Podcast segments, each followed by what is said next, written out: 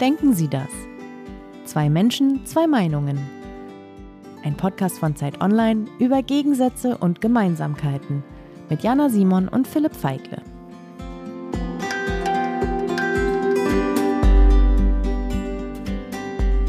Putin hat russischsprachige Menschen überall auf der Welt toxisch gemacht. Er hat seinem Volk oder den Menschen, die seine Sprache, das ist ja auch seine Muttersprache, ja, sprechen, ja. einen enormen Schaden zugefügt und diese Menschen auf der ganzen Welt, ich bin mir sicher, aber in Europa ganz besonders, innerhalb weniger Tage zu toxischen Menschen gemacht, zu Menschen gemacht, denen man keine Hand reichen möchte. Und das ist absolut schrecklich. Ich hoffe, dass jetzt die Ukraine auch länger als, als Thema in den Medien bleibt, aber auch als Forschungsthema, einfach als präsentes Thema in allen Lebensbereichen, dass es Leuten bewusst wird, okay, das ist ein Krieg in Europa, das ist ein Land, was eineinhalb Stunden Flugzeit entfernt ist von, von Berlin. Ja, es ist hier, es ist sehr nah.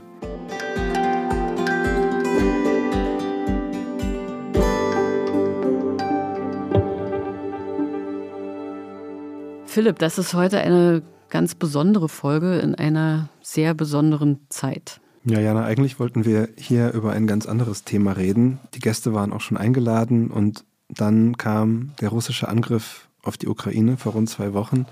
Und seither fällt es den meisten Menschen schwer, und ich glaube auch uns, fällt es schwer, überhaupt über etwas anderes zu reden als über diesen Krieg. Ja, das stimmt. Es fällt tatsächlich sehr schwer, über etwas anderes zu reden. Und das war die Stimme von Philipp Feigle, Leiter des Ressorts X bei Zeit Online. Und das war die Stimme von Jana Simon, Autorin der Zeit. Und eben weil die Zeiten so besonders sind, haben wir uns entschieden, heute eine Sonderfolge unseres Podcasts zu machen, in der eben auch alles etwas anders ist als sonst. Gewöhnlich laden wir ja immer zwei Menschen ein, die zu einem Thema ganz unterschiedlicher Meinung sind. Das ist ja auch der Geist unseres Podcasts, das wollen wir auch. Wir wollen Menschen miteinander ins Gespräch finden, die sonst eben nicht mehr miteinander reden würden. Ja, und heute haben wir zwei Menschen eingeladen, die sich vermutlich nicht streiten werden, wie in den anderen Folgen sonst, sondern die sich einig sind. Zwei Menschen, die ihr Land vor Jahren verlassen haben und die jetzt dabei zusehen müssen, wie ihre Herkunftsländer gegeneinander Krieg führen. Und wir haben uns zu diesem ganz besonderen Format entschieden, weil wir zwar finden, dass über fast jedes Thema gestritten werden soll, deshalb gibt es ja auch unseren Podcast, aber über diesen Angriffskrieg auf die Ukraine kann man nicht streiten. Ja, da sind wir uns, glaube ich, ja alle einig, dass man sich darüber nicht streiten kann. Und normalerweise fahren wir auch zu den Gästen nach Hause, um sie zu besuchen und um ihr, über ihre Biografie zu sprechen und mehr über ihr Leben zu erfahren. Aber eben weil der Krieg in der Ukraine jetzt so drängt und so aktuell ist, haben wir die Gäste dieser Folge diesmal gleich zu uns hier ins Studio nach Berlin eingeladen. Ja, und wir dürfen diese beiden Gäste jetzt ganz herzlich hier im Studio begrüßen. Da ist zum einen Alexei Isakov. Er ist 32 Jahre alt, geboren in Odessa in der Ukraine. Er ist 2012 für sein Studium der interkulturellen Kommunikation nach Deutschland gekommen und schreibt gerade an der Viadrina, das ist die sehr international ausgerichtete Universität in Frankfurt-Oder, an seiner Doktorarbeit. Er koordiniert an der Uni den Austausch mit Studierenden aus der Ukraine, Georgien, dem Kosovo und aus Russland. Zumindest hat er das bis zum Kriegsausbruch getan. Seine Eltern leben immer noch in Odessa. Er ist mit ihnen ständig auch im Kontakt. Wie es ihnen geht, das wird er sicherlich gleich uns erzählen. Herzlich willkommen hier im Studio. Vielen Dank. Guten Morgen. Ja, und auf der anderen Seite ihm gegenüber sitzt Mascha Krischewski. Sie ist 49, wurde in Leningrad geboren, dem heutigen St. Petersburg in Russland. Sie ist bereits schon 1990 nach Deutschland gekommen und hat in Düsseldorf Germanistik und Amerikanistik studiert, ist dann später nach Berlin gezogen und hat hier beim Radio angefangen, und zwar beim Radio Ruski Berlin. Darüber werden wir heute noch reden, weil dieser Sender jetzt nicht mehr Ruski Berlin heißt. Diesen Sender gibt es schon seit 19 Jahren ungefähr und er richtet sich an die russischsprachige Bevölkerung in Berlin. Äh, es gibt gleichzeitig noch eine Zeitung, Ruskaya Germania, die auch dazu gehört. Die gibt es schon ein bisschen länger. Und auch diese hat sich jetzt umbenannt. Also auch darauf werden wir noch kommen. Und sie ist Programmleiterin beim Radio. Und wir freuen uns sehr, dass sie hier ist. Ich freue mich auch sehr. Ich finde das Gespräch auch sehr wichtig. Guten Morgen. Bei den Vorgesprächen, die wir geführt haben mit verschiedenen Ukrainern und auch Russen, war es ganz oft so, dass die Ukrainer uns gesagt haben, es ist für uns momentan sehr schmerzhaft, uns mit einer Russin oder einem Russen an einem Tisch zu setzen. Wie fühlt sich das dann für Sie an, Herr Isakow?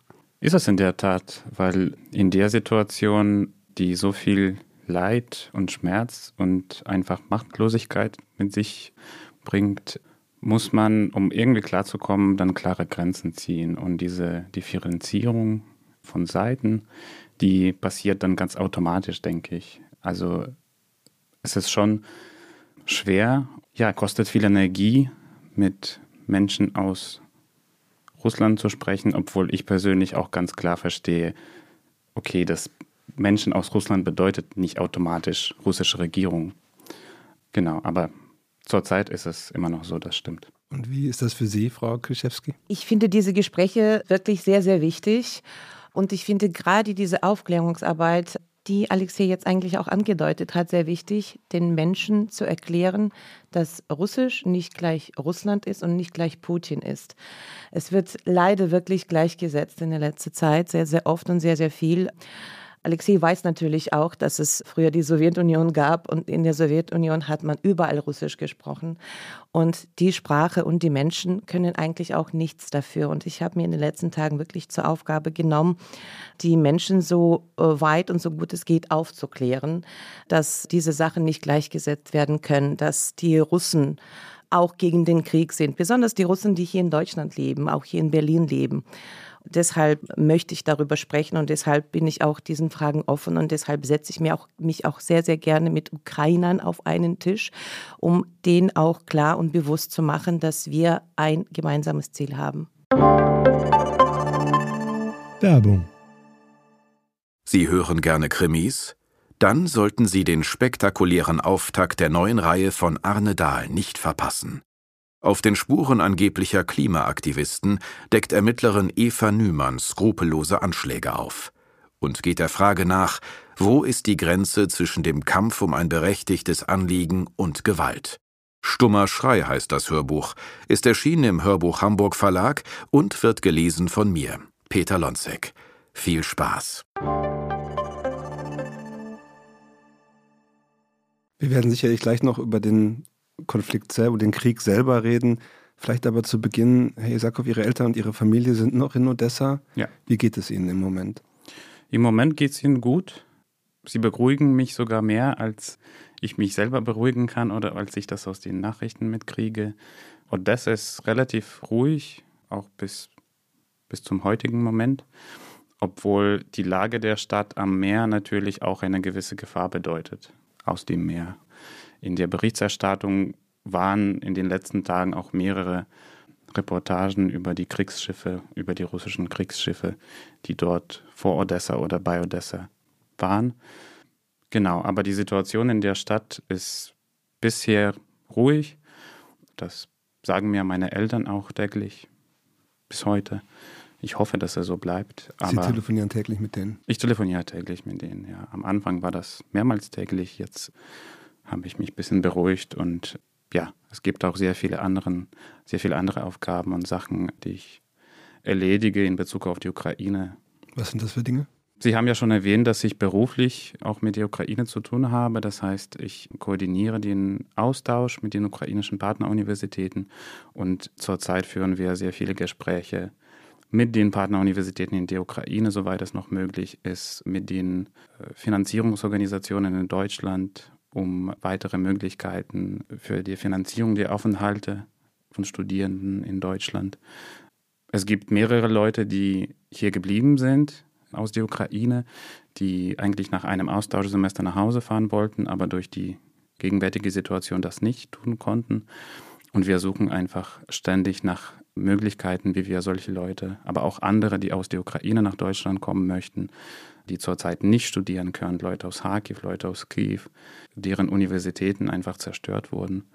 Mm, wir versuchen sie so weit wie möglich zu unterstützen und ihnen die Möglichkeit geben, das Studium in Deutschland oder an der Europa-Universität Viadrina fortzuführen. Und persönlich engagiere ich mich auch, soweit ich das tun kann, bei verschiedenen Übersetzungsanfragen aus dem Ukrainischen ins Englische, ins Deutsche oder auch bei konkreten Hilfeaufrufen aus der Ukraine nach Sachen, die gebraucht werden. Ja, es ist 24-7 also die letzten zwei Wochen. Sie haben ja gesagt, dass Sie auch versucht haben, Ihre Eltern aus der Ukraine herauszuholen. Ja, also ich habe versucht, mit ihnen zu reden oder ich habe mit ihnen geredet, mehrmals, um zu fragen, wie sehen Sie das? Wie sehen Sie die Entwicklung der Situation? Ob Sie ausreisen wollen? Ich will das auch nicht eigenständig entscheiden und Ihnen sagen, so, jetzt kommt ein Auto in zwei Stunden, ihr müsst los. Bisher haben Sie gesagt, dass Sie nicht ausreisen möchten, dass Sie nicht Ihre Wohnung verlassen möchten, in der Sie 40 letzte Jahre verbracht haben und dann nicht wissen, was mit der Wohnung passiert. Es gibt auch weitere Verwandte in Odessa, mit denen meine Eltern auch in Kontakt stehen oder um die sie sich teilweise kümmern. Deswegen ist die Situation gerade so, dass es nicht um eine Ausreise geht. Sie wollen ihre Stadt, ihre Heimat nicht verlassen, soweit. Frau Kryczewski, wie haben Sie den 24. Februar, also den Tag der russischen Invasion in der Ukraine, erlebt? Der Tag hat sehr früh bei uns angefangen. Ich bin wach geworden um 5 Uhr morgens, weil ich vom Licht äh, geweckt wurde. Dann sah ich, dass mein Mann am, am Telefon sitzt und liest. Und äh, ich habe ihn ganz äh, ruhig gefragt, warum schläfst du nicht? Kannst du nicht schlafen? Und er hat nur ein Wort gesagt, Krieg. Und seitdem, ja, so wie Alexei gesagt hat, äh, schläft man kaum. Also seitdem hat sich das Leben wirklich umgekrempelt. Und natürlich sind wir dann auch nicht mehr schlafen gegangen, sondern haben die Nachrichten verfolgt, äh, haben auch äh, Freunde angerufen. Ja, also zuerst war Schock, zuerst waren Tränen. Ich habe wirklich nur geheult, eigentlich die ersten paar Tage. Und dann habe ich mir gesagt, so, das bringt aber nichts.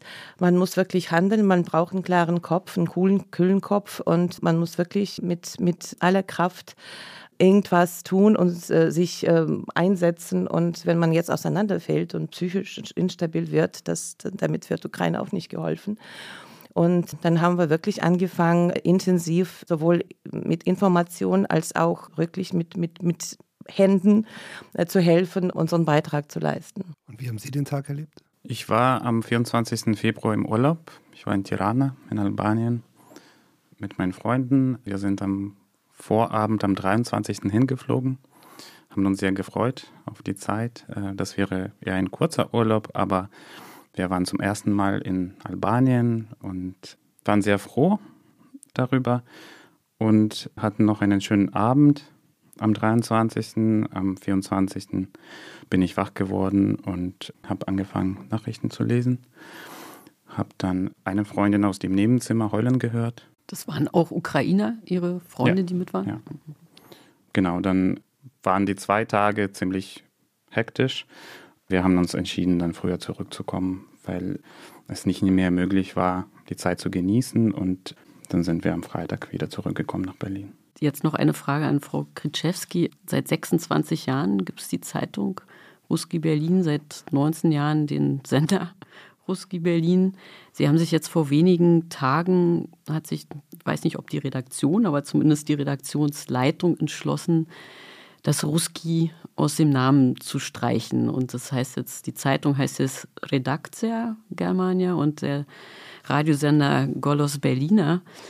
Warum haben Sie das gemacht und wie sind die Reaktionen darauf? Also vielleicht können Sie das mal ein bisschen beschreiben. Wir haben es aus vielen Gründen gemacht, aber ich glaube, der Hauptgrund war, die Solidarität zu zeigen und den Menschen zu zeigen, dass das Wort Ruski im Namen nicht so wichtig ist. Wichtig ist, dass wir eine gemeinsame Stimme haben, weil Goles im Namen vom Radiosender heißt ja Stimme. Und heutzutage muss man das als eine Stimme gegen den Krieg verstehen. Diese Stimme erklingt in Russisch, ja, aber sie vereint viele Nationalitäten der ehemaligen Sowjetunion. Und äh, wir haben auch bei uns in der Redaktion sehr, sehr viele Nationalitäten vertreten. Es arbeiten nicht nur Russen bei uns und eigentlich sind die Russen, glaube ich, die Minderheit. Wir haben extra nachgezählt. Wir haben viele Ukrainer, wir haben Menschen aus Usbekistan, aus Kasachstan, aus Lettland. Das ist unsere gemeinsame Stimme. Und das ist die Botschaft, die wir mit dieser Umbenennung auch versucht haben, rüberzubringen und zu vermitteln. Und wie waren die Reaktionen darauf? Unterschiedlich, aber wenn man es prozentuell rechnet, ich würde sagen vielleicht 70 zu 30, 70 Befürworter, 30, die uns gesagt haben, dass wir feige sind, dass wir die Sprache jetzt ablehnen, benennt euch doch jetzt in, in ukrainisches Berlin und klar, ne? aber wir haben wirklich versucht, wir möchten unsere Kräfte und unsere Nerven jetzt ganz woanders einsetzen ich meine, unkluge Menschen gibt es überall. Den, den müssen wir jetzt nicht diskutieren. Das ist jetzt einfach so. Die Umbenennung ist vollbracht.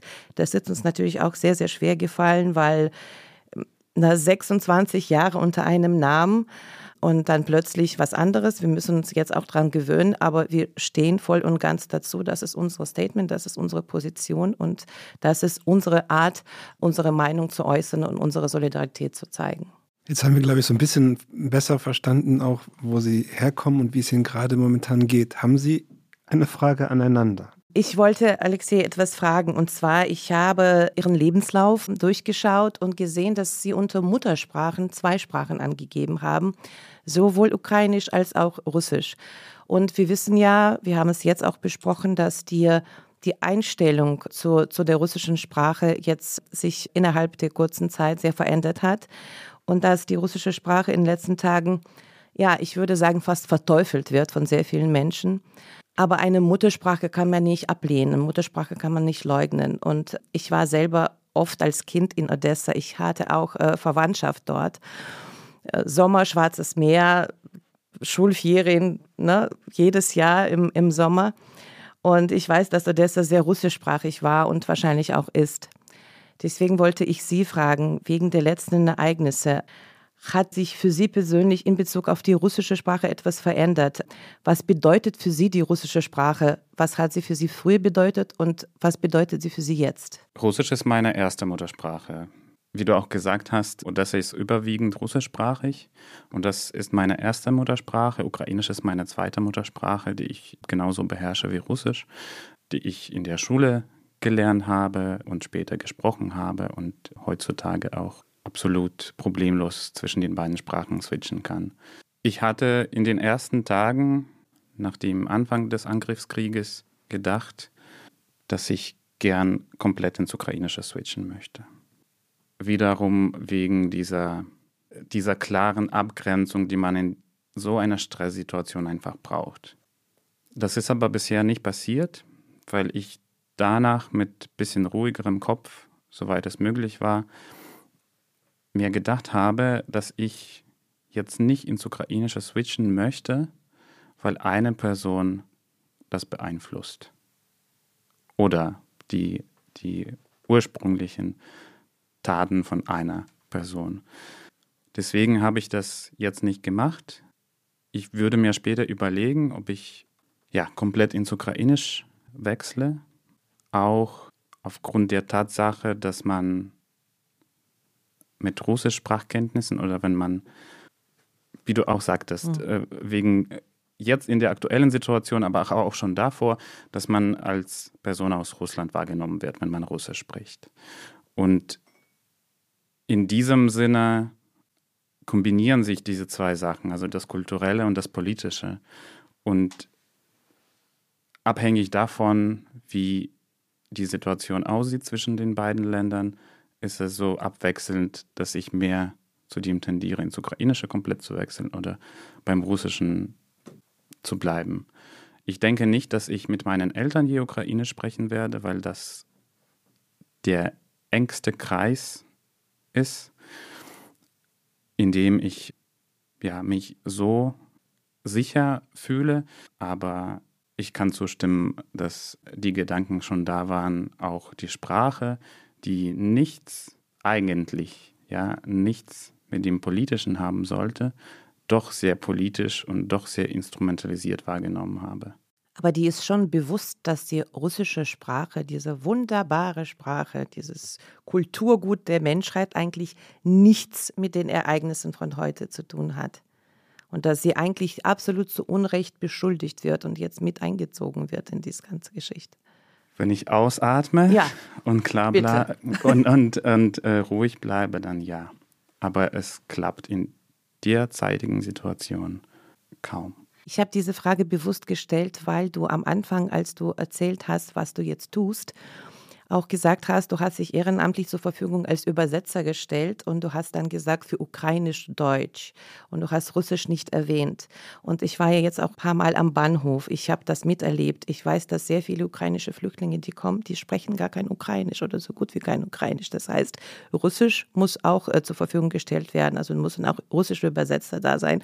Und du kannst ja auch einer von denen sein. Lehnst du das bewusst ab? Sagst du dann auch, ich übersetze nur vom Ukrainischen oder war das jetzt nur zufällig, dass du es gesagt hast? Du äh, würdest auch vom Russischen übersetzen. Ich würde auch vom Russischen übersetzen, klar, aber ich würde Ukrainisch reden und alle Leute aus der Ukraine würden Ukrainisch auch verstehen, sogar wenn sie Russisch sprechen. Danke. Haben Sie denn auch eine Frage an Frau Kritschewski?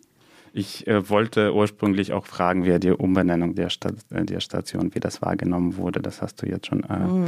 glaube ich, beantwortet. Vielleicht später. ich wollte auch Frau Kritschewski fragen, Sie haben ja auch noch Kontakt, also viel Kontakt nach Russland.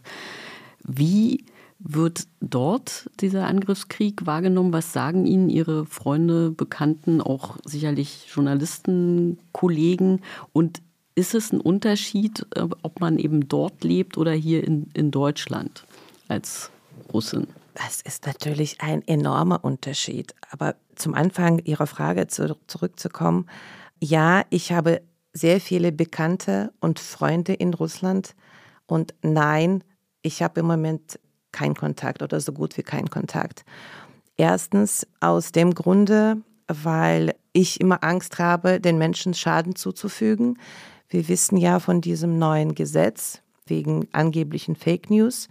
Da drohen wirklich sehr, sehr hohe äh, Strafen. Und 15 ich habe wirklich, ne? bitte? Für bis zu 15 mhm. Jahren. Und ich will meinen, also den guten Menschen, von denen ich doch glaube, dass sie gut sind und die Situation richtig einschätzen, ich will denen keinen Schaden zufügen mit meinen Informationen, mit meinen Mails, weil man weiß wirklich nicht, wie weit diese Hand äh, reicht und wie es alles äh, verfolgt, abgehört und abgelesen wird. Und zweitens habe ich da leider auch Freunde, von vielen von denen kann man jetzt schon sagen, ehemalige Freunde. Ich habe jetzt seit ein paar Tagen den Ausdruck virtuelle Friedhof eingeführt.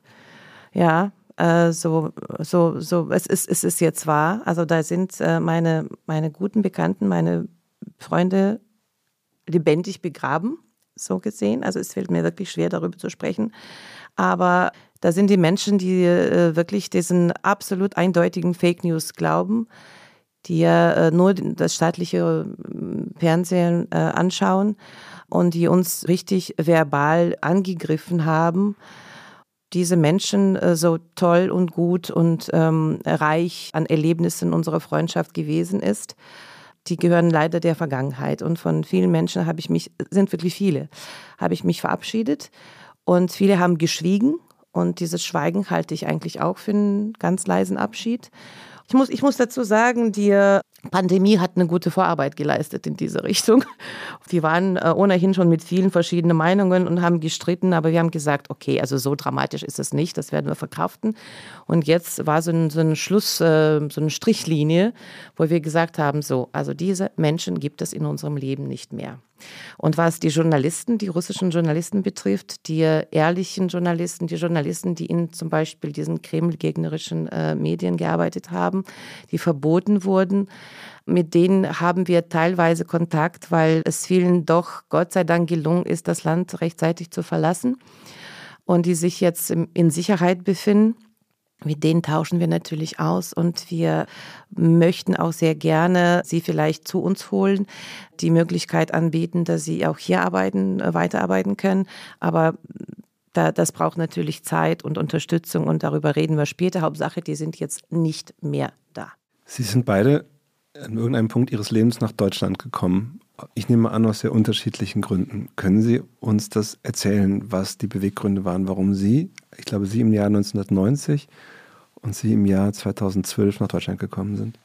Ich habe fünf Jahre in Odessa studiert, 2007 bis 2012, im Bereich Linguistik und äh, Übersetzungswissenschaft. Nach dem dritten Studienjahr hatte ich eine Möglichkeit, nach Deutschland zu reisen. Das war das erste Mal, dass ich in Deutschland war. Wir haben einen Monat in Regensburg verbracht bei einer Sommerschule zum Deutsch lernen und die deutsche Kultur lernen. Und das hat mir sehr gut gefallen. Und wir hatten eine tolle DAD-Lektorin an der Universität, die uns verschiedene Angebote weitergeleitet hat zum Studium in Deutschland. Und eines davon, von diesen Angeboten, war das Stipendium für ukrainische Graduierte an der Europa-Universität Viadrina. Das war so ein, ein ganz konkretes Stipendium von der Viadrina für alle Universitäten in der Ukraine oder für alle Graduierte aus der Ukraine für ein komplettes Studium in Deutschland also in Frankfurt oder. Und dann habe ich mich beworben und dieses Stipendium bekommen. Bin dann, ursprünglich war der Plan für zwei Jahre nach Deutschland gekommen. Dann passierte aber schon der, der Angriff Russlands auf die Ukraine. Die Lage war kompliziert. Ich hatte Sie meinen die Krim-Annexion? Genau, die Krim-Annexion und die, die, und äh, die Besetzung von, von den ähm, Teilen der äh, Donetsk und Luhansk Oblasten oder Gebieten. Es war für mich sicherer, dann in Deutschland zu bleiben. Äh, so kam es dazu, dass ich dann später auch nach meinem Studium geblieben bin, weil ich ein Jobangebot von der Uni bekommen habe, eben für dieses Austauschprogramm mit der Ukraine. Und ich glaube, diese Vernetzung mit dem Heimatland, diesen, dieser enge Kontakt, hat auch meine Entscheidung beeinflusst, länger zu bleiben, weil ich von hier aus weiterhin sehr klare Verbindung mit der Ukraine habe und das gibt Aber mir auch viel Kraft. Sie hatten ja eigentlich auch Kontakt mit Russland. Sie haben ja praktisch auch den Austausch, also mit der Ukraine, aber auch den Austausch mit Russland. Ja, ähm, der kam aber später dazu. Der Aha. kam aber später dazu. Ursprünglich war das die Ukraine und Georgien. Und der Austausch mit Russland war auch nicht so umfangreich, finanziell gesehen, und kam später dazu. Und zurzeit haben wir die, die Kooperation mit unseren russischen Partneruniversitäten aufs Eis gelegt. Viele sagen momentan, dass in Deutschland so eine Verdrängung stattgefunden hat seit 2014, dass man nicht wahrhaben wollte, dass eigentlich längst Krieg in der Ukraine herrscht. Haben Sie das in dieser Zeit, der Sie dann in Deutschland waren, auch so wahrgenommen? Ja, ja. Ich glaube, die Ukraine war sehr präsent oder also nicht so präsent wie jetzt, aber ziemlich präsent in den deutschen Medien 2014, 2015, aber nur für kurze Zeit. Nachdem sich die Lage ein bisschen beruhigt hat, war das kein Thema mehr. Leider. Das fand ich sehr bedauerlich. Das war in den letzten fünf bis sechs Jahren wirklich, also die Ukraine war kaum präsent in den deutschen Medien, finde ich. Die ploppte so auf, ganz kurz 2014, 15 und dann kam es wieder runter. Also dass man die Ukraine wieder fast vergessen hat, obwohl dort täglich Menschen getötet wurden an der Frontlinie. Seit 2014 ununterbrochen. Das ist leider so passiert. Ich hoffe, dass jetzt die Ukraine auch länger als, als Thema in den Medien bleibt, aber auch als Forschungsthema, einfach als präsentes Thema in allen Lebensbereichen, dass es Leuten bewusst wird, okay, das ist ein Krieg in Europa, das ist ein Land, was eineinhalb Stunden Flugzeit entfernt ist von, von Berlin. Ja, es ist hier, es ist sehr nah. Auch Sie, Frau Kritschewski, vielleicht noch mal kurz, warum Sie hierher gekommen sind und auch, wie Sie das in der Redaktion oder auch in Ihrem Umfeld damals den, die Krim-Annexion wahrgenommen hat und ob, wie da die Meinung eigentlich war. Da sind jetzt zwei ganz unterschiedliche Fragen. Das stimmt. Ich bin 1990 äh, mit meinem Vater nach Deutschland gekommen, nur zu Besuch für zwei Wochen. Meine Eltern waren ein Jahr davor zusammen in der Nähe von Düsseldorf bei Freunden. Davor konnte man ja äh, Ausland nicht besuchen. Eiserner Vorhang, wissen wir alle. Und das war für alle neu. Meine Eltern waren auch das erste Mal im Ausland, waren so begeistert. Meine Mutter ist in einem Lebensmittelladen in Ohnmacht gefallen, ne, weil sie plötzlich erfahren hat, dass es mehr als nur eine Sorte Käse gibt in der Welt zum Beispiel und solche Sachen. Und die wollten es mir unbedingt zeigen. Und dann bin ich mit meinem Vater ein Jahr später nach Deutschland und wir waren dann spazieren in der Stadt, dann äh, ganz zufällig erfahren, dass man im Rahmen der äh, jüdischen Immigration in Deutschland bleiben kann. Und dann haben meine Eltern telefoniert. Meine Mutter war ja in Leningrad noch und der Grund war, glaube ich, der erste Grund, der Hauptgrund war, meine Eltern wollten für mich ein besseres Leben. Für jüdische Menschen war das damals ganz schwierig, natürlich viel einfacher als früher, aber meine Eltern wussten ganz genau, was das ist. Das Leben war auch schwer, das war ja noch die Sowjetunion, auch was elementäre Versorgung betrifft. Und mein Vater wollte, dass ich in einem freien Land lebe, dass ich studiere, dass ich mir keine Sorgen um mein Existenz mache. Und ich glaube, das war der Grund, warum wir geblieben sind. Und aus diesen zwei Wochen sind jetzt nun mittlerweile 32 Jahre geworden. Ja, und was die Krim-Annexie angeht, klar haben wir darüber berichtet, immer wieder, weil wir auch sehr viele ukrainische Leser und Zuhörer natürlich haben. Aber ich glaube, was Alexei jetzt äh, meinte, darunter, dass man dem in den letzten Jahren fast keine oder so gut wie keine Bedeutung beigemessen hat, ist, dass es sich vom Lokalen ins Globale entwickelt hat. Das, was er jetzt erwähnt hat, ist unheimlich wichtig. Diese, diese anderthalb Stunden Flugzeit, das ist so nah. Und diese Nähe hat den meisten jetzt so viel Angst gemacht und man hat jetzt erst plötzlich erkannt, dass es uns alle treffen kann und dass es in einer unglaublichen Nähe liegt. Und das ist eigentlich, also man kann sagen, der Krieg ist um die Ecke. Das betrifft jetzt nicht nur Ukraine, es ist ein kleines Land. Also ich bin mir hundertprozentig sicher, es gab hier sehr viele Menschen, die gar nicht gewusst haben, wo es überhaupt liegt und wie es ausschaut und, und dass es so ein Land überhaupt existiert. Und dann plötzlich sieht man äh, diese ganze Flüchtlingswelle, man sieht diese absolut schrecklichen Kriegsbilder und einem ist bewusst, das ist eigentlich um die Ecke. Das ist sehr nah, man, man kann es vielleicht auch noch riechen. Dann muss man wirklich äh, die lautesten Glocken einsetzen, damit es überall auf der Welt gehört wird. Aber ich hoffe, dass unsere Berichterstattung äh, fair, ehrlich und auch der Wahrheit entsprochen war. Hm. Was sagen Sie jetzt, wenn Sie hier in Berlin gefragt werden, woher Sie kommen? Da hat sich das Bad ein bisschen gewendet, witzigerweise. Also ich habe, äh, oder was heißt witzigerweise, äh, aber doch, also das, so kann man es sagen. Ich habe früher, wenn man mich gefragt hat, wo ich herkomme, ich habe bei mir gesagt, ich komme aus Russland. Wobei ich, wenn man das genau betrachtet, gar nicht aus Russland komme. Ich habe nie im Leben in Russland gelebt. Ich komme aus der Stadt Leningrad, damals hieß es noch Leningrad und damals war es noch Sowjetunion. Michael Gorbatschow, wissen wir alle, 1990. Ich bin noch vor dem Putsch und vor dem Zerfall der Sowjetunion rausgefahren. Aber ich habe gesagt, ich komme aus Russland. Klar, ich spreche Russisch. Was soll ich den Menschen jetzt erklären? Sowjetunion, Zerfall, Gorbatschow, das ist eine lange Geschichte. Ich komme aus Russland. Punkt. Jetzt war das so, am 25. Februar wollte mich meine Freundin rausholen aus der Redaktion, dass wir ein bisschen mal frische Luft einatmen und was essen.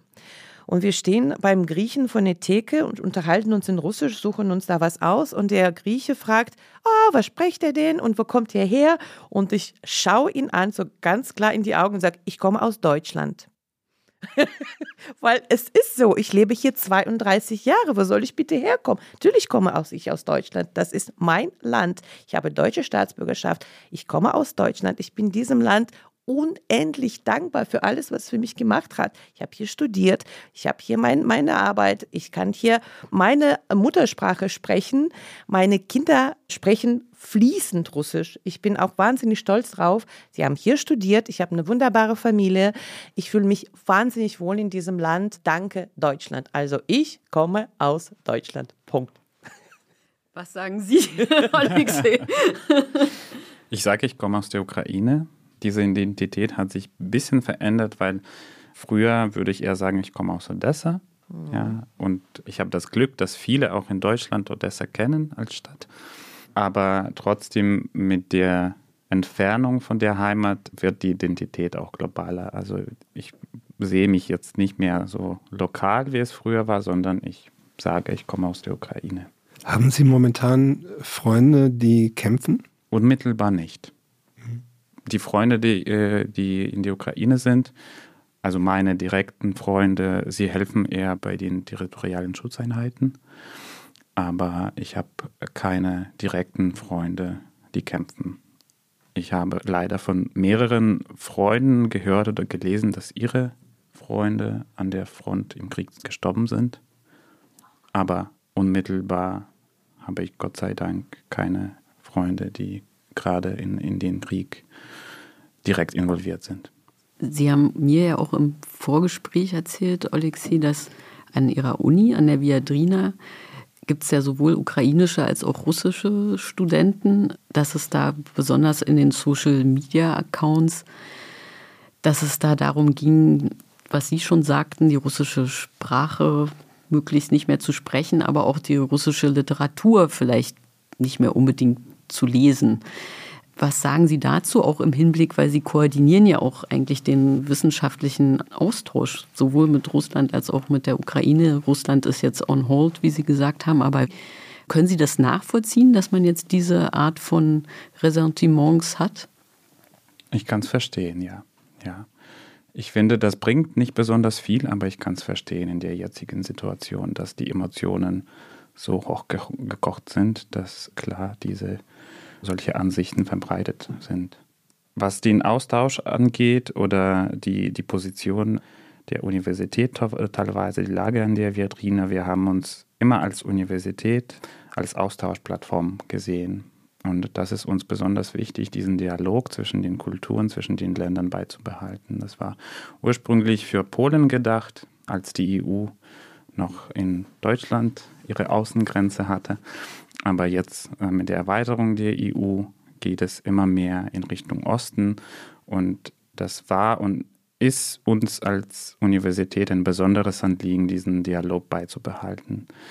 Zurzeit kann ich aber aus Kapazitätsgründen nicht über die russische Perspektive reden, leider. Also unser, unser Frage Nummer eins, die uns uns und mich persönlich seit zwei Wochen beschäftigt, ist jetzt die Lage der Menschen in der Ukraine. Und ich bin zurzeit nicht bereit, davon zu sprechen oder meinen Blickwinkel in Richtung Russland zu richten, weil es gerade um, um Leben geht und um Menschen in der Ukraine. Werbung. Wie geht es weiter mit der Europäischen Union? Präsidentschaftswahlen in den USA, EU-Parlamentswahlen, geopolitische Krisen und wirtschaftliche Schwierigkeiten. Wir suchen Lösungen für diese Herausforderungen. Am 19. und 20. März auf der digitalen Europakonferenz von Handelsblatt, Die Zeit, Tagesspiegel und Wirtschaftswoche. Über die Zukunft Europas sprechen wir mit Bundeskanzler Olaf Scholz, Wirtschaftsminister Robert Habeck und vielen mehr. Kostenlose Anmeldung unter europe20xx.de.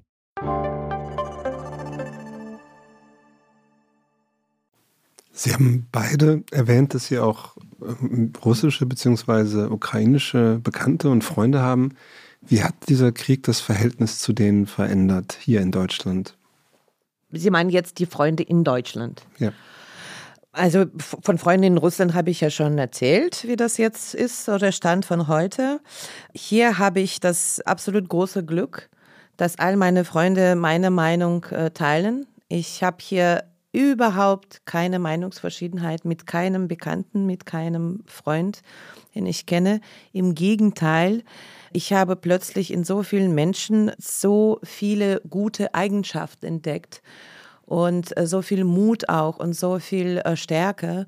Unter meinen Freunden sind sehr viele Russen, aber auch richtige Russen, die jetzt unermüdlich äh, zum Beispiel am Bahnhof helfen oder bei diesen Packstationen helfen. Ich habe einen georgischen Freund, der mit dem äh, Hilfsgüterwagen wirklich mitten in, in die Ukraine fährt und das Ganze mit seinem armenischen Cousin organisiert. Also ich glaube, diese Ereignisse, diese, diese, dieser Krieg, ne, und wir dürfen Gott sei Dank Krieg Krieg nennen in diesem Land und uns drohen auch keine 15 Jahre Haft dafür.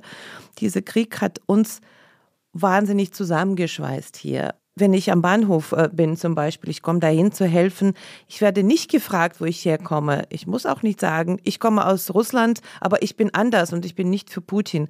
Ich muss mich nicht rechtfertigen. Die Menschen sind vereint, um dem ukrainischen Volk und dem wunderbaren Land Ukraine zu helfen. Deswegen habe ich hier gar keine Konfrontation. Im Gegenteil, ich habe von vielen deutschen Freunden so viel Unterstützung bekommen Ich habe zum Beispiel von einer Freundin, von einer deutschen Freundin, sie ist auch Journalistin, eine WhatsApp bekommen. Sie hat geschrieben, lass uns essen gehen und äh, wir gehen in ein Restaurant und wir sprechen dort Russisch. Sie kann kein Russisch, aber sie wollte mich damit nur unterstützen.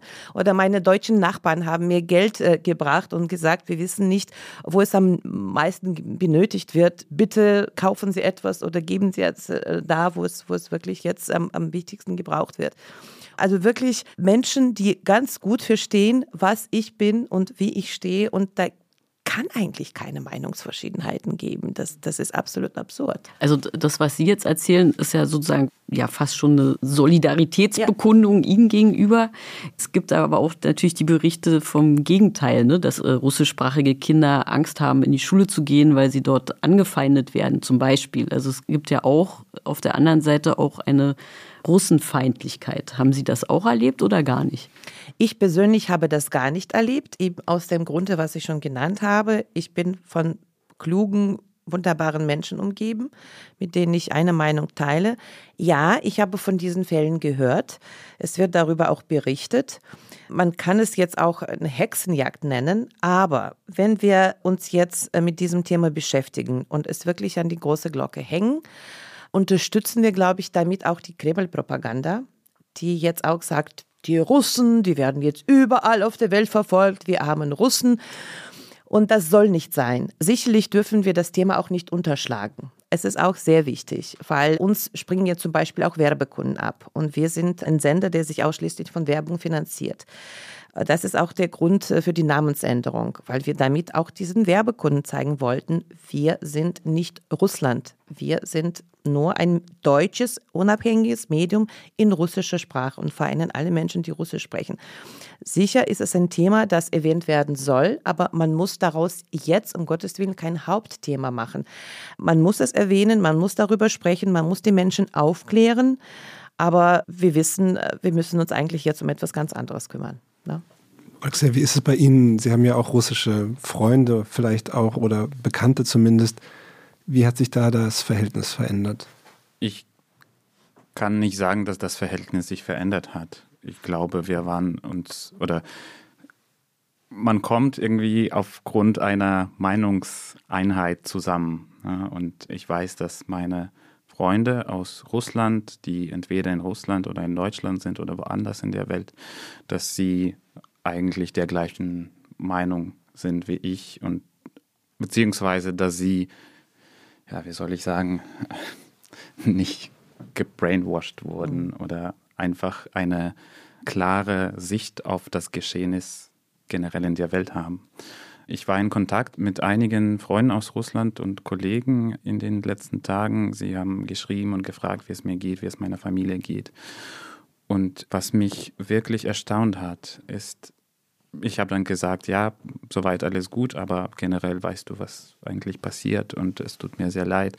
Und bitte unterstützt uns, bitte geht auf die Straßen, äh, macht irgendetwas, um dieses Regime aus dem Land zu stoppen, weil ich habe das Gefühl, dass auch der Westen ziemlich machtlos ist in der Situation. Ähm, das müsste aus meiner Sicht aus dem eigenen Land passieren. Und dann haben mindestens zwei Freunde mir geschrieben, es ist gerade schwierig.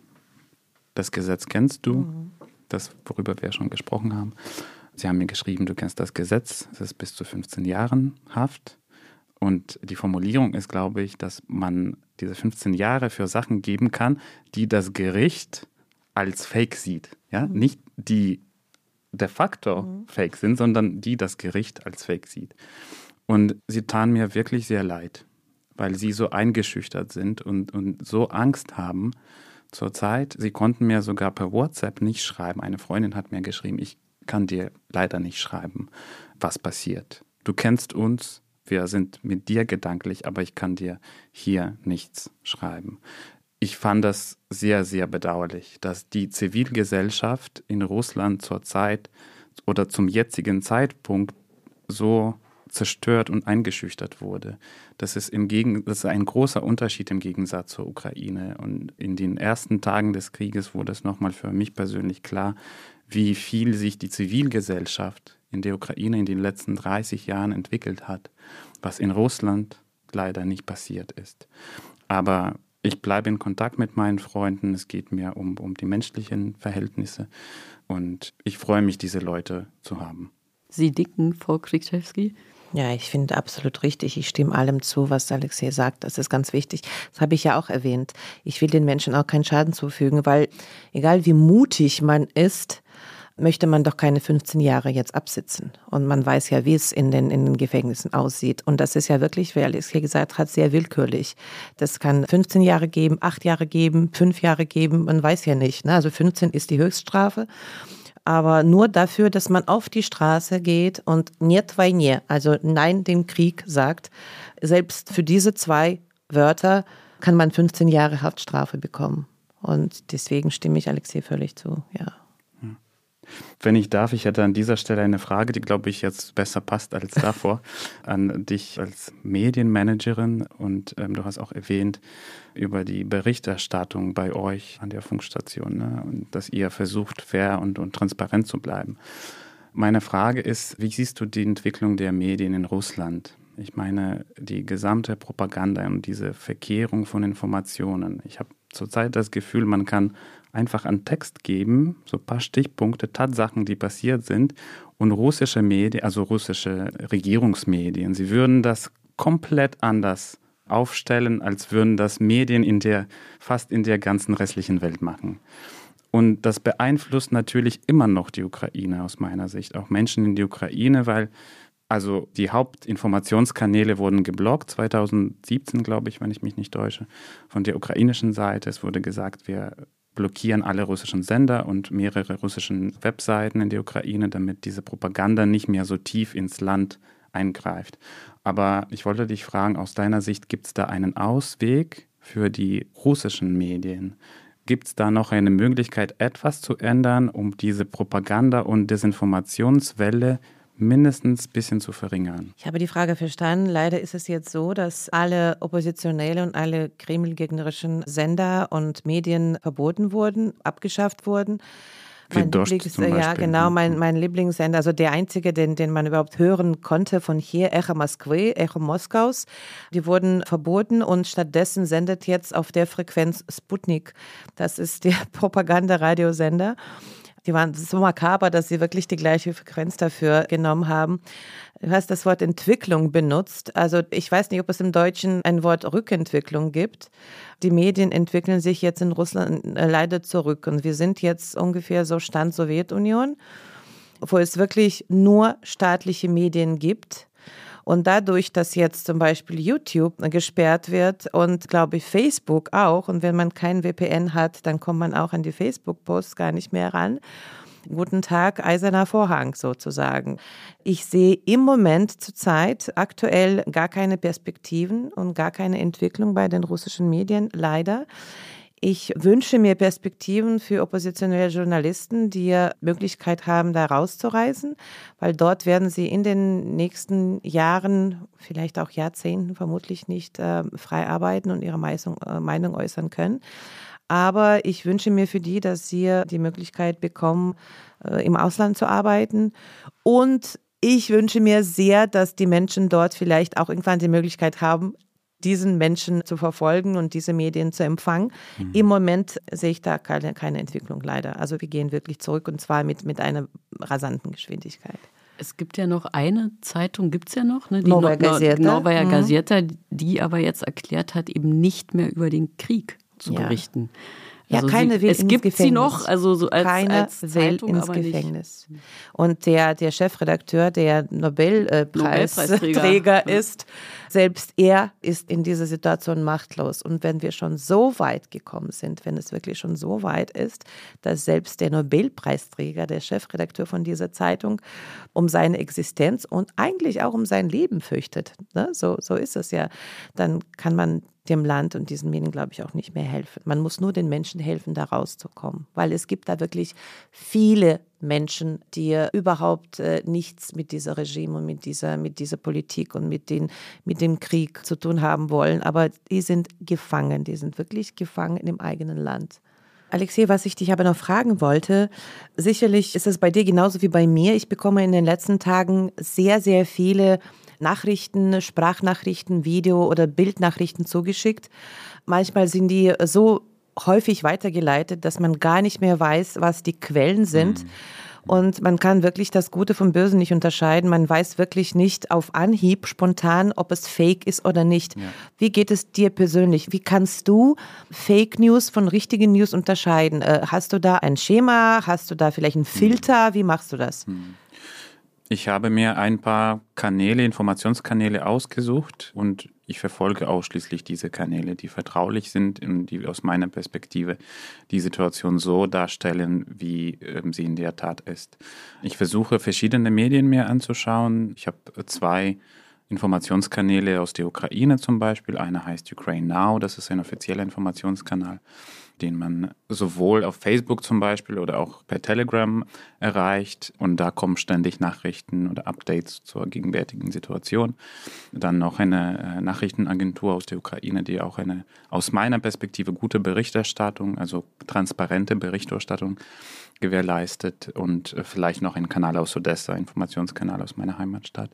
Und dann deutsche Medien natürlich, also auch drei, vier, fünf gute Informationsquellen, die auch aus meiner Sicht sachlich bleiben und die Situation auch transparent darstellen, aber dann auch internationale Medien. Oder wenn ich viel Energie habe und ja, äh, Kraft, dann gucke ich mir auch die russischen Nachrichten an, um einfach zu wissen, was dort vermittelt wird. Das heißt, ich reagiere kaum und ich habe zurzeit auch absolut keine Zeit, um, um Videos anzuschauen, die zum Beispiel einfach so weitergeleitet werden oder gepostet werden. Wenn es persönliche Eindrücke von den Personen sind, die ich kenne, die vor Ort sind, die zum Beispiel in Odessa oder in Lviv oder in Kiew sind, dann schaue ich mir das natürlich an. Aber ansonsten habe ich da klare Grenzen gesetzt, um einfach diesen Informationsfluss irgendwie ähm, unter Kontrolle zu halten, weil ähm, du hast recht, es kommen Sachen von allen Seiten jetzt und man weiß dann nicht mehr, ob das fake ist oder ob, äh, ob das tatsächlich stimmt. Ja. Also bei mir ist es ja auch so, ich bekomme persönlich auch auf meine private Telefonnummer natürlich viele äh, Nachrichten und dann äh, schaue ich erst, wer es mir geschickt hat. Und bei manchen lösche ich das, bevor ich das überhaupt angesehen habe. Aber wir bekommen auch als Medium, als Sender oder als Zeitung, bekommen wir sehr viele Nachrichten, auch Videobotschaften, auch Sprachbotschaften zum Beispiel von weinenden Müttern, die erzählen, dass die Kinder auf schrecklichste Weise in der Schule gemobbt werden dass die Kinder gar nicht zur Schule gehen wollen, dass die Kinder sagen, dass sie nicht mehr Russisch sprechen würden, dass sie wirklich äh, teilweise geschlagen werden von ihren Schulkommilitonen. Da sind ja größtenteils Kinder, die nie im Leben in Russland gewesen sind, deren Muttersprache zwar Russisch ist, weil deren Eltern aus diesen ehemaligen sowjetischen Republiken ausgereist sind eigentlich aus dem Grunde, weil sie auch für ihre Kinder besseres Leben wollten. Viele kommen vielleicht auch aus Russland, aber die wollten unter dieser Regime nicht leben, leben jetzt hier, sprechen aber Russisch mit ihren Kindern. Ich habe auch ukrainische Kollegen, die mit ihren Kindern Russisch sprechen. Und plötzlich ist diese Sprache verjagt, plötzlich ist diese Sprache nicht mehr akzeptabel. Plötzlich ist es so, dass der eine Mensch in Russland uns alle russischsprachige toxisch gemacht hat. Also wir sind für diese Gesellschaft wir nennen ihn toxisch. Mal, das ist Putin. Ja, das ist der hm. Mensch, der, also wir nennen Krieg Krieg und wir nennen den Menschen Putin. Also ich sage immer bitte nicht vom Einschlafen, sonst schläft man nicht mehr ein, aber jetzt ist noch früh. Wir können sagen, Putin hat russischsprachige Menschen überall auf der Welt toxisch gemacht. Er hat seinem Volk oder den Menschen, die seine Sprache, das ist ja auch seine Muttersprache, ja, sprechen, ja. einen enormen Schaden zugefügt und diese Menschen auf der ganzen Welt, ich bin mir sicher, aber in Europa ganz besonders, innerhalb weniger Tage zu toxischen Menschen gemacht, zu Menschen gemacht, denen man keine Hand reichen möchte. Und das ist absolut schrecklich. Ja, das finde ich auch unglaublich, wie er das in so einer kurzen Zeit geschafft ja. hat, auf so einem globalen Ebene. Ja. Genau, deswegen finde ich auch, dass man diese Änderungen, wie ich schon gesagt habe, dass diese Änderungen aus dem eigenen Land kommen müssen, dieser Änderungswunsch. Ansonsten wird es einfach ausgeschlossen von der ganzen Welt. Also ich habe zum Beispiel einen georgischen Freund, der jetzt sehr viel unterwegs ist mit Hilfsgütern. Die sammelt er mit seinem armenischen Cousin. Und der Sohn von diesem Cousin der Arme ein armenisches Kind, das hier in Berlin geboren wurde, geht in die vierte Klasse und will gar nicht mehr aber in diese vierte Klasse. Er will gar nicht mehr zur Schule, weil er gemobbt wird, weil er gehänselt wird, weil man immer sagt, ach du, du hast den Krieg angefangen, du kämpfst mit Ukrainern und er weiß vielleicht von diesem Krieg gar nicht, er kriegt das vielleicht gar nicht mit und plötzlich ist er abgestoßen. Er ist Russe, er ist auf einmal Russe und jetzt sind sehr viele auch Ukrainer, die Russisch sprechen, weil man denkt unwissend, ach, der spricht Russisch, dann ist der Russe. Also alle Georgier, Kasachen, Letten, Armenier, die sind plötzlich Russen und man will mit denen nichts mehr zu tun haben. Ich kann es verstehen, klar, ähm, dass es zu einem Problem wird, aber möchte nochmal an dieser Stelle kurz daran erinnern, dass äh, genau. äh, gleichzeitig genau. Kinder in die Ukraine sterben. Ja, da gebe ich dir völlig recht. Und das ist aus meiner Sicht dann unvergleichbar. Da gebe ich dir recht, absolut.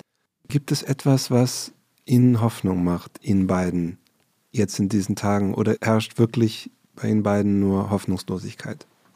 Aus meiner Sicht wird die Ukraine nicht mehr aufgeben. Und das ist gar keine Hoffnungslosigkeit. Das ist einfach eine klare Sicht, die ich vor mir habe, dass Ukraine nach allen Geschehnissen jetzt in den letzten zwei Wochen nicht mehr aufgeben wird. Was mir Sorgen macht, ist, zu welchem Preis das passieren wird. Das ist wirklich die Frage, die, glaube ich, keiner beantworten kann zurzeit. Aber ich habe Hoffnung für Russland, dass sich Sachen doch innerhalb des Landes ändern. Ansonsten ist die, wie du sagtest, ne, die Rückentwicklung, sie bringt dann nichts aus meiner Sicht.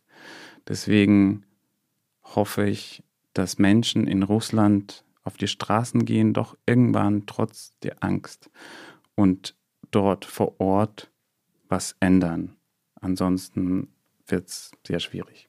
Also was mich angeht, ich bin ein äh, absoluter Optimist. Auch in diesen Tagen versuche ich meinen Optimismus nicht zu verlieren.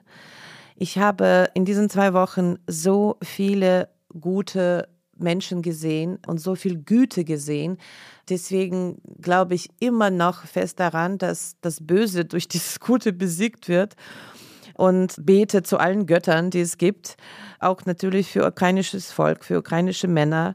Ich möchte aber auch, dass diesen Flüchtlingen geholfen wird und äh, bin mir sicher, dass diese Menschen, die hier auch für längere Zeit bleiben, weil viele von denen wollen ja zurück, die wollen wieder zurück in, in ihre Heimat, die wollen gar nicht fliehen aber dass diese Menschen hier auch gut aufgenommen werden, weil ich bin mir absolut sicher, die sind eine im Endeffekt doch eine Bereicherung für Europa. Da sind Europäer, da sind Menschen, die sich sehr schnell integrieren, da sind Menschen, die auch Europa und auch Deutschland äh, sehr viel Gutes tun können. Aber in erster Linie wünsche ich mir natürlich Frieden, Frieden für äh, Ukraine, für Europa, dass es endlich mal aufhört. Und äh, ich wache jeden Morgen auf und mache Nachrichten auf und schalte mein Telefon an in großer Hoffnung, dass sich da etwas verändert hat und dass es endlich mal zum Ende gekommen ist. Und ich glaube, keiner von uns wünscht sich jetzt nichts sehnlicher als den Frieden. Deswegen, wenn man sich einen Frieden wünscht, äh, ist die Hoffnung, glaube ich, auch da. Also das war jetzt, finde ich, ein sehr schönes Schlusswort. Ich glaube, da sind wir ja hier alle am Tisch vereint, dass wir natürlich uns den Frieden wünschen. Gibt es vielleicht trotzdem am Ende noch etwas, was Sie sagen, das nehmen Sie jetzt mit aus diesem Gespräch miteinander? Es war ein angenehmes Gespräch, finde ich. Und es ist wichtig, miteinander zu reden. Deswegen habe ich mich sehr gefreut. Ich habe mich auch sehr gefreut. Ich wünsche Alexei von ganzem Herzen, dass er erstens den Glauben an die russische Sprache nicht verliert und dass er trotzdem stolz ist, dass es seine Muttersprache ist, dass es natürlich seinen äh, Eltern und seiner Familie und seinen Freunden gut geht. Und ich liebe Ukraine, ich liebe auch Russland. Das ist ein wunderschönes, wunderbares Land. Ich weiß nicht, ob diese Länder je so brüderlich miteinander umgehen werden, wie es eigentlich immer auch zu meiner Kindheit äh, gewesen ist. Aber ich finde diese Gespräche wichtig und ich befürworte alles, was Alexei gesagt hat. Und äh, ich wünsche uns allen, dass es möglichst äh, schnell vorbei ist und dass wir wirklich Frieden genießen. Dankeschön. Ja, ich würde sagen, das wünschen wir uns hier, glaube ich, alle am Tisch. Ihnen vielen, vielen Dank, dass Sie heute hier bei uns waren. Es ist ja wirklich eine schwere Zeit und gerade da besonders wichtig, dass man miteinander spricht. Wir wollen uns, Philipp und ich, wollen uns natürlich auch bedanken bei Pool Artists, die das wieder so schnell produziert haben. Hier besonders bei Wenzel Bohmeier und Charlotte Steinbach und Paula Georgi. Vielen Dank.